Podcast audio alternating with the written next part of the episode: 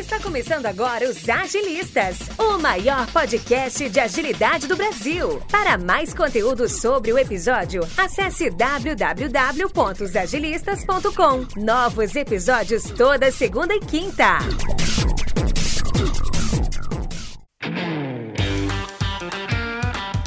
Bom dia, boa tarde, boa noite. Vamos começar mais um episódio dos Agilistas.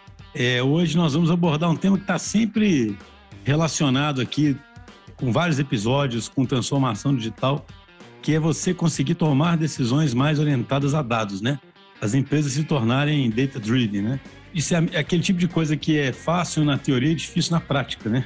Você tem que realmente fazer, empenhar um esforço grande para conseguir fazer isso, porque isso exige uso de tecnologia, mas exige um empenho muito grande dos times, uma mudança cultural forte também. Para falar sobre isso, a gente vai falar sobre um caso que aconteceu no contexto da WPP, e no contexto de uma ferramenta de, usada no processo criativo. Então, eu acho que vai ser bem interessante, porque justamente é um caso real e num, e num contexto de criação, né? Que, no, no qual normalmente é mais difícil né, tomar esse tipo de, de decisão. Antes de entrar aí no, no, no caso, eu queria apresentar os convidados é, e, como sempre, queria que eles se apresentassem para o público. Né? Primeiro, Vitor Pontello. Tudo bom, Vitor? Tudo bom, bom dia, boa tarde, boa noite para todo mundo aí também um prazer participar da gravação dos agilistas nesse tema aí que a gente participou desse projeto. Foi muito interessante e que tem tudo a ver com o agilismo. A gente vai falar um pouquinho mais para frente, mas essa convergência entre agilismo e ser data-driven e a própria incerteza que tem ali dentro dos dados, mas enfim, deixar o, os outros convidados se apresentarem antes da gente começar a debater. Mas só, só fala um pouquinho sobre o seu background, só para o pessoal te conhecer, Vitor. Eu sou cientista de dados aqui na DTI, e trabalhei também com a engenharia de dados e com a estratégia de dados nesse projeto, é, liderando o time de dados na criação desse produto na, na WPP. Acho que é basicamente isso, né? Sim. Estamos aqui também com o Lucas Moraes. E aí, Lucas? Beleza, bom dia, boa tarde, boa noite, pessoal. Obrigado, Schuster. Então é isso, eu sou o Lucas, sou designer de produto aqui na DTI, faço parte da tribo da Flix. Entrei aqui na DTI em abril, justamente para esse projeto, né, junto com o grupo da WP. E é um prazer estar aqui nos Agilistas. Então, para começar aí a, a, falar sobre ele, Vitor, conta um pouquinho de que, que se trata, né? Do que, que nós estamos falando. Não, beleza. É, esse projeto, ele foi um projeto voltado, como o Xuxa já adiantou, para tomada de decisão baseada em dados, né? Um projeto com foco data-driven mesmo, para auxiliar no processo criativo do grupo WPP. Aí, dentro desse projeto, a ideia é ter dados de uso dessa ferramenta de, que auxilia no processo de criação desse grupo, que é uma ferramenta muito importante nesse processo de criação do grupo como um todo, e ter esses dados e conseguir entender como que as pessoas utilizam aquela ferramenta, quais ferramentas dentro desse software que são as mais utilizadas, quais casos de uso que as pessoas normalmente fazem para cada tipo de tarefa, enfim, entender melhor como que essa ferramenta tão importante e as licenças tão importantes para o grupo são usadas baseado nos dados que, as, que os próprios usuários estão gerando ali. E nesse caso, a gente, o objetivo é buscar esses dados, colocar esses dados de uma maneira organizada e produtizar esses dados de forma a fornecer aos stakeholders os insights que eles precisam para tomada de decisão com base nesse uso e com base nesse processo criativo. Ou seja, tentar fazer com que o usuário utilize a ferramenta de uma maneira mais otimizada para aumentar a capacidade daquele usuário, ou até mesmo identificar alguns pontos né, fortes e fracos ali dentro desse processo criativo do grupo. Então, você atuou como estrategista de dados, né, que você comentou, né? E o Lucas como design de produto, né, Lucas? Se eu entendi corretamente. Então, assim, eu acho isso um assunto interessante a gente abordar, né? Porque se eu entendo corretamente, vocês me corrijam se eu estiver errado, eu posso ter uma boa estratégia ali de como analisar os dados, né, como capturar os dados e, e talvez colher insights, mas é uma estratégia de produto que vai me fazer pensar como é que eu mostro aquilo efetivamente para quem for consumir aquilo e, e faz com que aqueles dados sejam acionados. É isso mesmo, Lucas? O papel do produto seria esse nesse contexto? Isso mesmo, Schuster. Assim, esse projeto especial exigiu uma parceria muito grande né, entre a, a parte de design, a parte de dados e também a, a equipe de desenvolvimento de software para a gente trabalhar em equipe e, construir esse produto. É, no caso, como a, o grupo da APP tem várias empresas né, é, voltadas para comunicação, marketing, publicidade e propaganda, eles têm um grande número dessas licenças de software de criação e o objetivo deles com esse projeto era melhorar o custo-benefício com, com esses softwares. Então, o que a gente quis fazer foi utilizar essa estratégia de dados em um produto que pudesse auxiliar eles a melhorar a forma como os designers, enfim, enfim as pessoas que trabalham com esses softwares estavam utilizando para que eles pudessem aumentar a produtividade. Em todo o processo de, de descoberta, né, do que a gente queria fazer do produto e tudo mais, nós avaliamos algumas oportunidades que a gente tinha. Então, uma delas de tentar reduzir o número de licenças e outra foi que a gente optou que foi de otimizar a forma como as pessoas já usavam as licenças que elas tinham.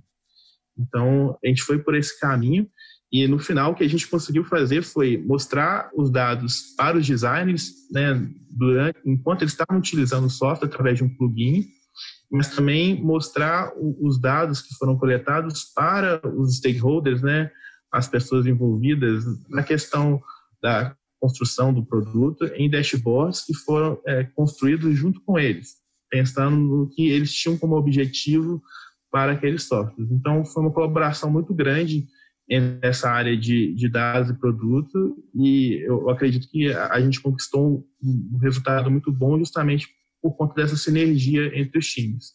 Entendi, muito interessante isso, né? Não foi uma frente de dados isolada, né, que fica ali trabalhando isolado, tentando colher uns insights e um dia a organização vai tentar usar aqueles insights, né?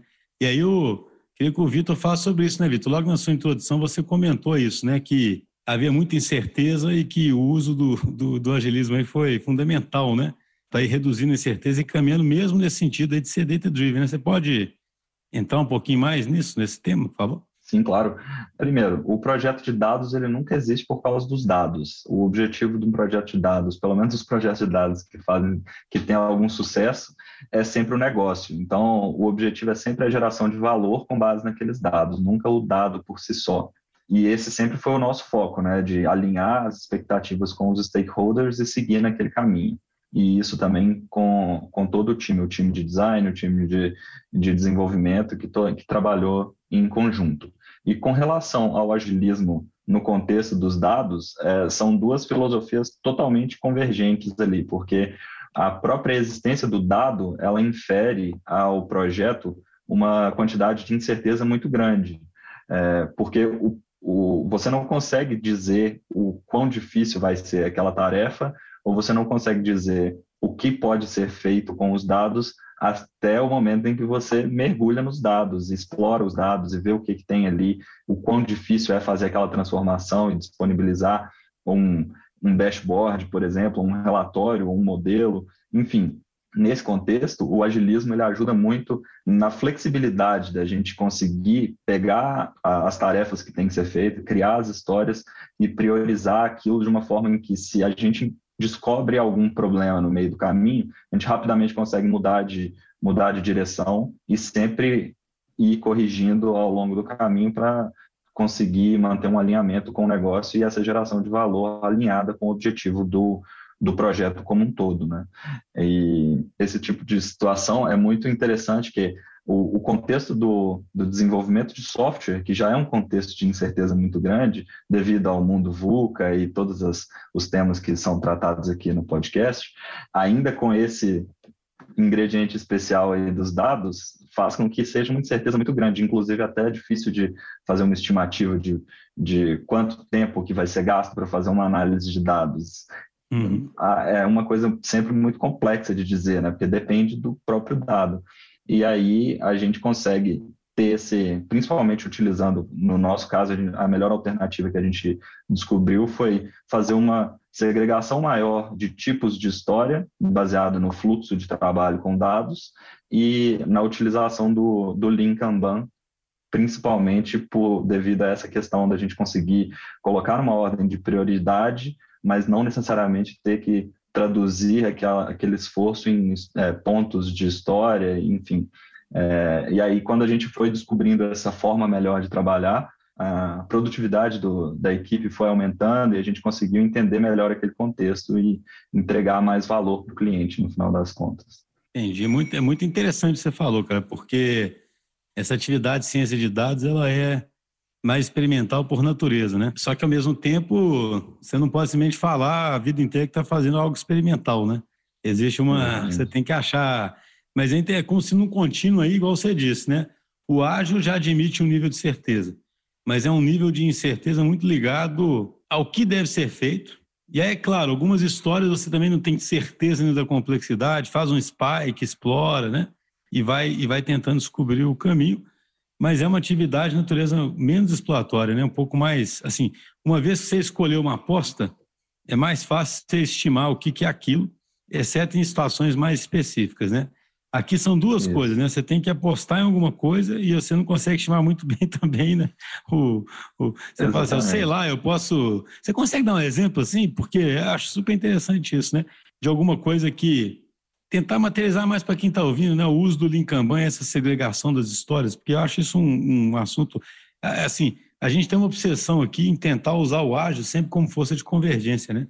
E no fundo o que você está dizendo é isso, que mesmo nesse contexto de ciência de dados e de exploração, é, sem perder a natureza exploratória, dá para botar uma força de convergência ali, né?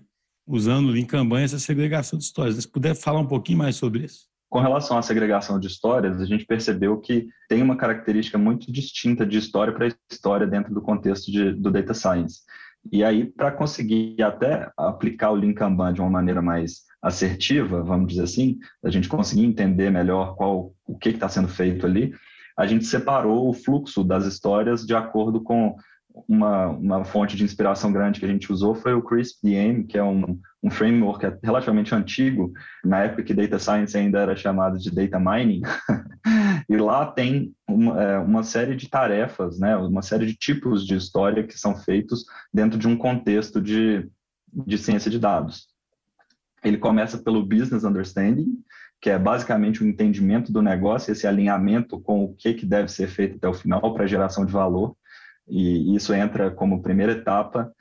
Ah, dentro da, da segunda etapa seria o data understanding, que é essa imersão nos dados para entender o que, que tem ali de matéria-prima para a gente trabalhar, né, para a gente conseguir fazer essa geração de valor alinhada no business understanding. Depois tem o data preparation, que você precisa realmente refinar aquele dado e transformar ele numa colocar ele numa forma em que essa geração de, de valor seja possível, seja da forma de um dashboard, de um relatório, de um modelo ou de alguma tomada de decisão baseada num indicador. E, no final, o modeling, que é basicamente a criação desse artefato, com base nesses dados todos. E eu estou falando aqui em sequência, mas na verdade o próprio framework ele mostra que essa, essas tarefas elas não são necessariamente sequenciais. Você pode criar uma hipótese, por exemplo, no business understanding e no data preparation você descobre que aquilo ali não é a hipótese que você queria. Por exemplo, uhum. eu queria mostrar um indicador que eu não consigo calcular com os dados que eu tenho. Então, eu tenho que voltar para o Business Understanding e fazer o processo de novo. Então, é um processo muito iterativo. Não existe uma sequência clara. E aí, esse, essa segregação das histórias facilita nisso também. E uma outra coisa que a gente também fez foi criar um tipo de história que seria o Improvement Iteration, né? o, a, a, a iteração de melhoramento, que é basicamente, voltando um pouquinho, a nossa ideia com estudos é sempre, dentro de um contexto de dados, entregar um valor e iterar sobre esse valor, iterar sobre essa entrega, melhorando ela aos poucos, ou seja, entregar o mais rápido possível e iterar, de forma uhum. que o cliente já consiga gerar valor com base naquela entrega desde o início, e depois os melhoramentos vão aumentando esse valor entregue. E esse Improvement Iteration é basicamente um resumo dessas, dessas fases que eu, que eu citei, só que um pouquinho de cada, de forma em que no final das contas há uma melhoria naquele artefato. E esse processo cíclico vai acontecendo de maneira que aquela entrega vai sempre melhorando e o cliente vendo o valor daquilo é, ali. Entendi. É como se primeiro está mais sequencial, apesar de não ser obrigatório, né? mas você segue mais um. E na medida em que você avança, você consegue sempre, é como se fosse uma revisão, né, do, do tudo que foi feito à luz de cada uma dessas tarefas, né? Isso. E conhecer melhor os diversos aspectos, e um influencia o outro, né? Exatamente. Aí, às vezes, eu posso fazer alguma coisa nesse data preparation, na preparação dos dados, que já melhora o resultado do artefato. Eu não preciso nem mexer no modeling. Ou eu melhoro a visualização daquilo que já foi calculado antes, sem precisar fazer as outras etapas. Enfim, é, para cada iteração, o foco pode ser em fases diferentes dessa, dessa cadeia de valor, né? Entendi. Aquilo que é mais necessário naquela fase, né? Exatamente. Naquele momento, né? E isso aqui que eu estou falando é basicamente da ciência de dados. Além disso, ainda tem a infraestrutura e a transformação dos dados, que são tarefas mais da engenharia de dados. Né? A gente tem provisionamento de infraestrutura, que é a criação do ambiente em que aqueles dados vão ficar armazenados e que vão ser transformados, e a transformação dos dados é tirar desde aquele estado mais cru do dado até colocar ele numa forma em que todo esse processo do data science possa ser feito. Entendi. E do seu ponto de vista, Lucas, como é que, gerindo o produto como um todo, né? Como é que fica essa integração entre essa parte de dados e a parte funcional mesmo, né? São ritmos diferentes, vocês integram essas duas coisas, como é que acontece isso na prática? Sim, é, a gente tem alinhamentos que a gente consegue sincronizar é, essas entregas, né, tanto da parte de produto quanto da parte de dados, para que né, um não esteja ultrapassando muito o outro e que as dependências que existem entre os times possam ser coordenados, né? Então, se tem uma dependência, um time consegue entregar primeiro para que o outro consiga seguir. Hum. E a, a, gente utiliza muitas ferramentas para direcionar esse desenvolvimento para os objetivos de negócio. É, no nosso caso, a gente utilizou muito a ferramenta de árvore de oportunidades, né, criada pela Teresa Torres, que é, é, que é uma é, gerente de produto conhecida, e o que a gente fez foi basicamente é, colocar é, esse objetivo de negócio, né, que eu comentei que era a questão do custo-benefício com, com, as licenças em OKRs. É, a partir dessas OKRs, nós geramos oportunidades, né, que são os desafios que a gente quer para poder chegar naqueles OKRs. E dessas oportunidades, nós pensamos em experimentos que a gente podia fazer para escolher qual seria a melhor história, a melhor funcionalidade a ser produzida dentro do produto. Então, utilizando essas sincronizações né, entre os times para alinhar é, o que está sendo desenvolvido, é, alinhar, ajustar essas dependências e tendo essas ferramentas para poder é, pegar isso tudo né, e orientar elas a objetivos de negócio, a gente consegue construir um produto que esteja com todos esses, é, esses aspectos, né, tanto da parte de produto, quanto da parte de dados, quanto da parte de desenvolvimento de software é, alinhados em sinergia. Entendi, mas ainda fiquei com uma dúvida aqui. Como é que vocês fizeram para que, assim, vocês estavam tentando criar uma solução que depois as decisões seriam orientadas a dados, baseados nos dados que essa solução fosse mostrando, ou vocês já estavam tomando decisões orientadas a dados? Tipo, essa frente de data science estava subsidiando as oportunidades que vocês iriam explorar nessa frente mais funcional, por exemplo?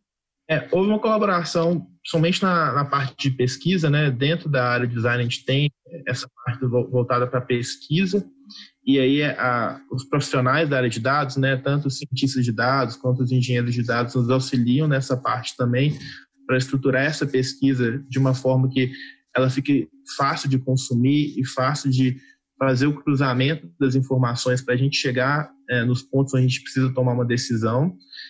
E, mas o principal trabalho deles foi justamente na, na parte é, de como chegar no resultado final, né? De utilizando esse nosso produto dentro do software de criatividade, coletando os dados que são gerados pelos designers dentro deles e processando esses dados com as ferramentas que eles utilizam, que a gente conseguisse mostrar para as pessoas que no caso eram os próprios designers ou então os stakeholders uhum quais seriam os pontos que eles poderiam melhorar para melhorar a eficiência né, na utilização da, das ferramentas.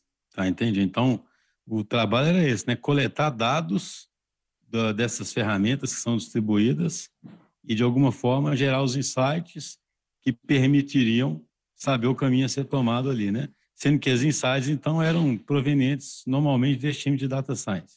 Exatamente. É, as ferramentas utilizadas né, pela equipe de data science é, auxiliam a chegar é, nas informações que são mais interessantes, né, para esses insights. Então, teve uma parte mais voltada para os stakeholders, né, que, enfim, mostravam os dados das ferramentas que são melhores para serem utilizadas, as ferramentas é, que têm mais potencial de gerar é, algum, algum produto que eles consigam utilizar, mas também teve uma parte diferente, né, voltada a objetivo diferente, que foram para os designers. Então, mostrava para ele o tipo de ferramentas que eles mais utilizavam, como que eles poderiam mesclar essas ferramentas para poder gerar um resultado melhor. Então, são objetivos diferentes, mas utilizando os mesmos dados que foram processados e mandados para essas pessoas diferentes. Uhum, entendi.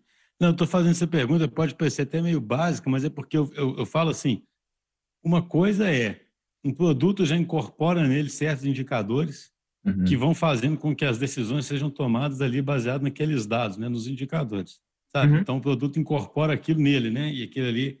Outra coisa é durante o processo de criação de um produto, eu embaso a minha tomada de decisões em pesquisa, digamos assim, baseada em dados, que é o que essa frente está fazendo, o que a gente sente muita falta mesmo, né?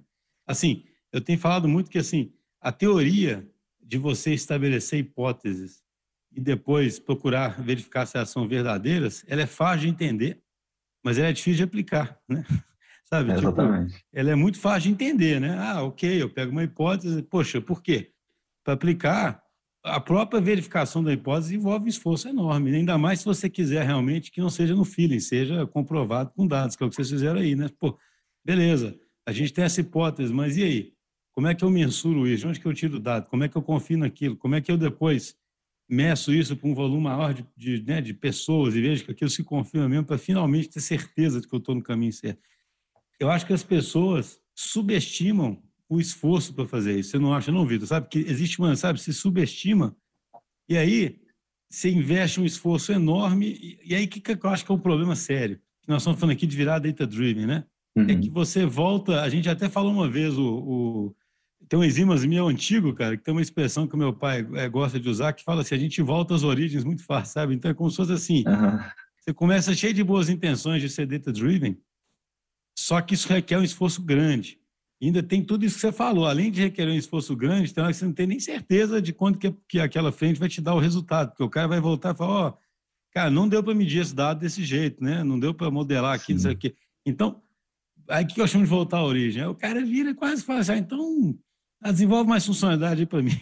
Sabe eu, eu acho que isso é um problema seríssimo, entendeu? É, as pessoas subestimam isso e desistem muito rapidamente do, do disso, sendo que isso é que mostraria quem está no caminho certo. Né? É, muitas vezes é quase um método científico mesmo que a gente usa ali para para tentar validar uma determinada hipótese. Né? Teve até um caso muito interessante dentro do próprio projeto que eu e o Lucas nós criamos um, uma sequência de testes ali para a gente identificar os casos de uso dentro do produto que a gente estava desenvolvendo, né, para tentar reconhecer um padrão ali dentro do, do uso dos, dos designers, para a gente conseguir identificar através dos dados. E nós fizemos várias entrevistas com designers e o Lucas tinha um, uma sequência de, de tarefas ali que ele pedia para o designer fazer alguma atividade ali dentro. E no final das contas, a gente não conseguiu, através da coleta normal dos dados, validar aquilo. Os dados eles estavam muito conturbados ali, a gente não conseguia identificar muito bem a, o caso de uso com base no, no caminho normal.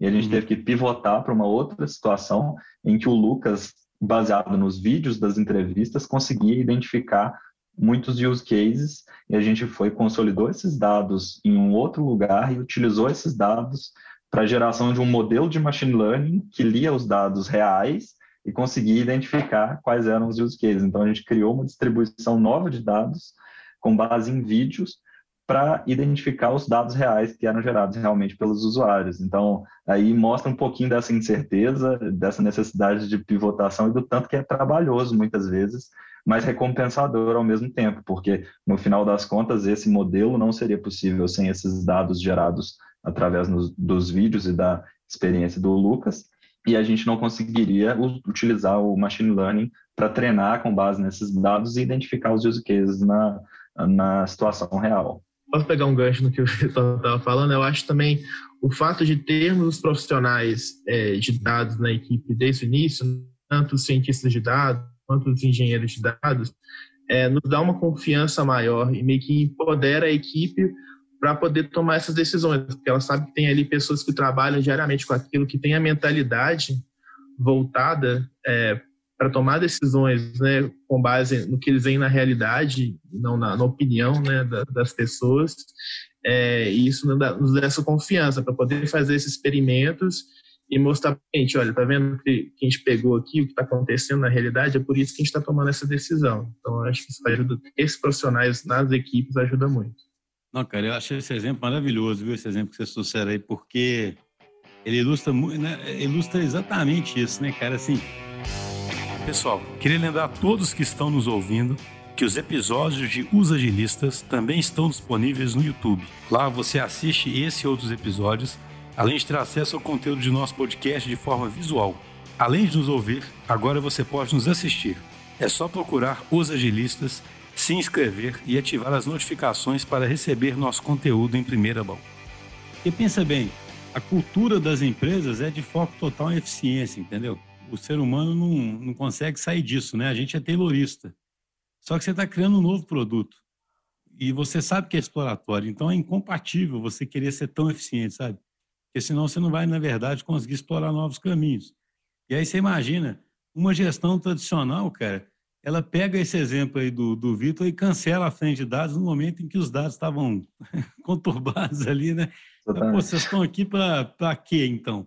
Sabe? O cara, né? Sendo que esse que é o ponto. Eu acho que uma mensagem importante aqui seria essa, sabe? O objetivo é aprender, né? E para aprender você tem que errar de vez em quando, né, cara? Porque assim, se você não está errando, obviamente você não está experimentando nada diferente, sabe? Você está partindo uhum. só de coisa que você sabe ou está fabricando né, os, os, resultados. Não tem jeito, né? É, se, se é um ambiente de, de incerteza. Então, poxa, como é que alguém pretende ganhar o jogo da inovação focando na eficiência somente e não abrindo espaço para esse tipo de, de, comportamento? Ou seja, olha como a experimentação é difícil. A pessoa até abre caminho para a experimentação, mas baseado no feeling de todo mundo né? E fica lá meio que deixando, deixando rolar. E um dia, talvez, é o que a gente percebe em muitos lugares, o cara acorda e fala: Nossa, já gastei não sei quanto, eu estou colhendo resultado? Justamente porque ele não botou ele, essa certeza, ele podia ter desde o começo, ou não a certeza, essa procura pelo valor, podia se ter desde o começo. Né? Igual o Lucas disse: você tem um squad completo ali, é melhor fazer no ritmo mais devagar as funcionalidades e montando uma estrutura que permita ser data-driven, né, cara? Uhum. Você acelerar completamente, a não ser que seja uma coisa muito clara, sabe? Você está migrando um produto, você já sabe que você, tais funcionalidades vão ser usadas, sabe? Assim, a gente nunca é radical aqui, né, cara? Você tem que analisar o contexto. Mas se você Sim. entra numa parte exploratória, isso que o Lucas comentou, né, cara? Você ter junto um time que subsidia a tomada de decisões e que consiga te ajudar a explorar as hipóteses com mais firmeza é fundamental, né? É, e até pegando o gancho do que o Lucas falou e você ressaltou aí agora, é, num contexto de análise de dados, principalmente, é muito importante, aí cabe um pouco às lideranças também tomarem muito cuidado com isso, de não fazer com que as pessoas que fazem o, o dashboard sejam fazedores de dashboard, porque aquilo, você está perdendo uma capacidade muito grande do profissional que está trabalhando ali que ele tem contexto dos dados, ele tem acesso aos dados, ninguém melhor do que ele para falar o que tem ali naqueles dados e como usar aqueles dados. E você perde essa capacidade toda a partir do momento em que chega uma decisão top-down, eu quero um relatório dessa forma. Aí, por que então? Aí você perde toda essa capacidade desse profissional, você deixa o profissional numa, num cenário totalmente taylorista, como você mesmo disse, de, de simplesmente repetir uma tarefa e criar um dashboard ali que, que foi top-down, imposto que ele queria daquela forma, com aqueles indicadores, e morre ali. A equipe fica desmotivada porque não tem um, um desafio intelectual e no final das contas fica todo mundo insatisfeito. O cliente, porque aquele algo a mais que ele queria, ele mesmo proibiu de acontecer, Sim. e a equipe, porque fica todo mundo ali alienado numa situação em que eu, ao invés de ser uma pessoa que utilizo da minha racionalidade e dos desafios que estão ali para gerar um valor interessante no projeto que eu estou trabalhando, eu fico ali como um fazedor de dashboard e não coloco aquilo, toda essa potencialidade para aflorar. Eu acho curioso, porque está uma outra reflexão que é assim, é óbvio só que várias pessoas ali experientes do negócio sabe, diretores e qualquer pessoa que você falou da questão top-down, né? Um tanto de gente ali tem sites importantes. Ter insights importantes é diferente de ter a solução pré-definida ou de impor essa solução. Sabe, isso que eu acho que às vezes o pessoal não entende assim, como que ele contribui. Eu falo isso muito no, numa, numa palestra da DT que a gente faz sobre business agility, eu falo, cara, o líder continua com função muito importante, é óbvio, e ele tem um direito, pô, um cara está lá 30 anos no negócio. Como é que ele não vai ter um tanto de insight, não vai alimentar aquele time com um tanto de insight, não vai fazer um tanto de pergunta? Mas ele quer botar todo mundo no jogo, não quer? Para botar todo mundo no jogo, ele tem que fazer essas boas perguntas, oferecer esses insights e deixar o pessoal usar isso como alimento, né, Para poder testar. E não é, criar um time que vai virar um entregador de dashboard, né, cara? Igual você disse, ele vai, ele, ele, depois ele vai cobrar inovação ou ele vai cobrar que não tem as informações que ele precisava? Se ele estiver medindo um time por dashboards, por exemplo? Que jeito, né? Ou então a diretoria ela faz com que a equipe tenha que torturar os dados até o dado falar o que ela quer ouvir. e no final das contas eles tomam uma decisão fake data driven que leva a um fracasso sendo que eles não deram a oportunidade para os dados realmente darem as respostas, né? Então é igual eu entendo bem o que você fala porque eu acho engraçado, é igual o modelo de negócio em Excel, né?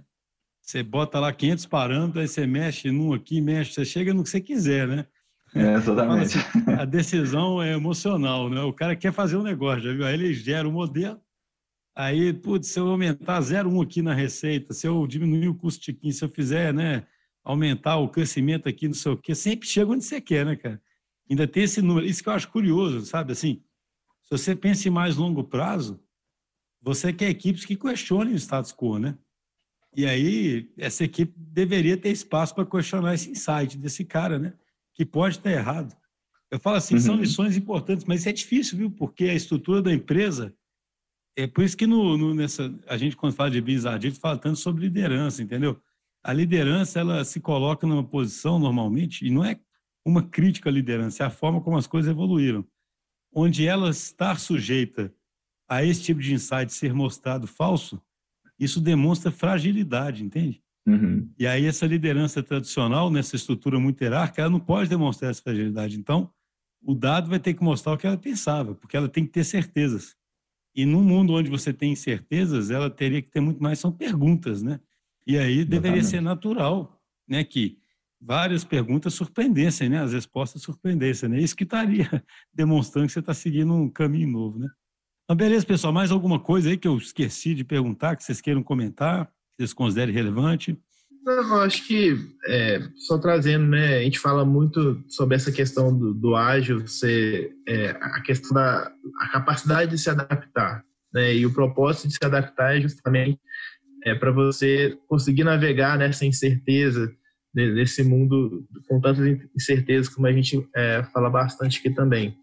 E eu acredito que, por mais que no curto prazo você tenha essa dificuldade de provar para as empresas de que fazer a experimentação, deixar espaço para as pessoas é, testarem coisas novas, diferentes, que podem não apresentar os resultados que elas estão esperando, isso possa parecer um pouco intimidador para as empresas né, a, a, curto prazo, quanto mais esse prazo se estende, mais aquilo vai se tornando é, algo mais do que até benéfico, algo necessário e que a redução de incerteza que ela está fazendo naquele processo, na verdade, está garantindo mais eficiência quanto mais o prazo se estende. Então, é, eu não vejo é, esse período de experimentação como uma ineficiência, mas sim como é, um processo inicial para uma eficiência ainda maior, com um prazo um pouco mais alongado, que eu acredito que é o que funciona para a maioria das empresas.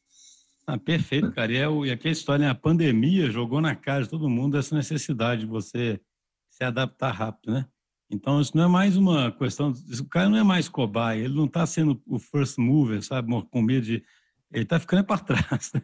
Você quis dizer outras é. palavras, não fica para trás, não, que o tempo está passando e você está ficando é para trás, entendeu? Porque tem uma época que o cara acha que está sendo precipitado. Ele acha que isso é modinha, ele acha que ele não precisa disso ainda, entende? Só que nós já passamos dessa época, né, cara? Não, senão na época onde isso tudo é extremamente necessário já, né? Já é, já, já é questão de sobrevivência, né? E nada menos eficiente do que um projeto fracassado, né? Então, para ter alguma medida de eficiência cabível, o projeto tem que funcionar. Se você ficar tentando otimizar a eficiência por eficiência ali é, no, nos grãozinhos ali do projeto, você acaba colocando o todo em risco no final das contas. É, são os ótimos locais, né, cara, que na verdade é. não otimizam o todo nem o fluxo de valor, né? Pessoal, muito obrigado aí, gostei muito do, do episódio eu achei interessante, ou seja, essa discussão de data driven, ela leva a ter um time de dados o tempo todo ali, mas um time junto, jogando o jogo junto com os outros times, um time que tem um método que, mesmo permitindo experimentação, permita convergência, que é o que a gente falou no, no, no começo, né? ou seja, é fundamental uhum. ter experimentação, mas é fundamental ter, ter convergência. É fundamental que esses times tenham espaço, não virem meros executores de pedidos pré-definidos de alguém para comprovar hipóteses né, já, já, já estabelecidas é, é, por alguém. E é fundamental que a liderança abra esse espaço, né, cara? Eu, é uma coisa que a gente sempre deixa. Então, acho que foi muito bom. Muito obrigado a todos. Espero que a gente possa gravar outros episódios sobre esse tema. Um grande abraço. Valeu, pessoal. Um grande abraço. Muito obrigado pela oportunidade. Isso aí, valeu, pessoal.